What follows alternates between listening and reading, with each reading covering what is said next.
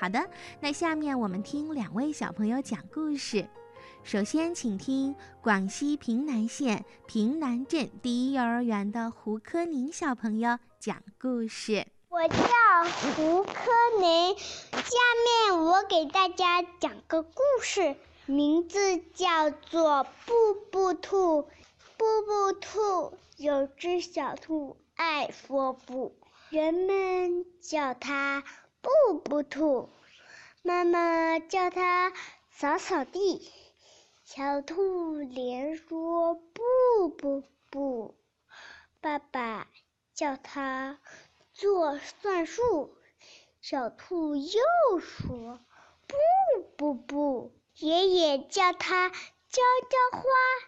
他的脑袋摇成波浪鼓。小朋友约他去种树，布字好像糖葫芦，布布兔。真糊涂，布子说多了，嘴唇再也合不住了。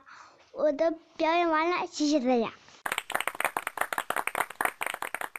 谢谢胡科宁，口齿很清楚，声音也洪亮。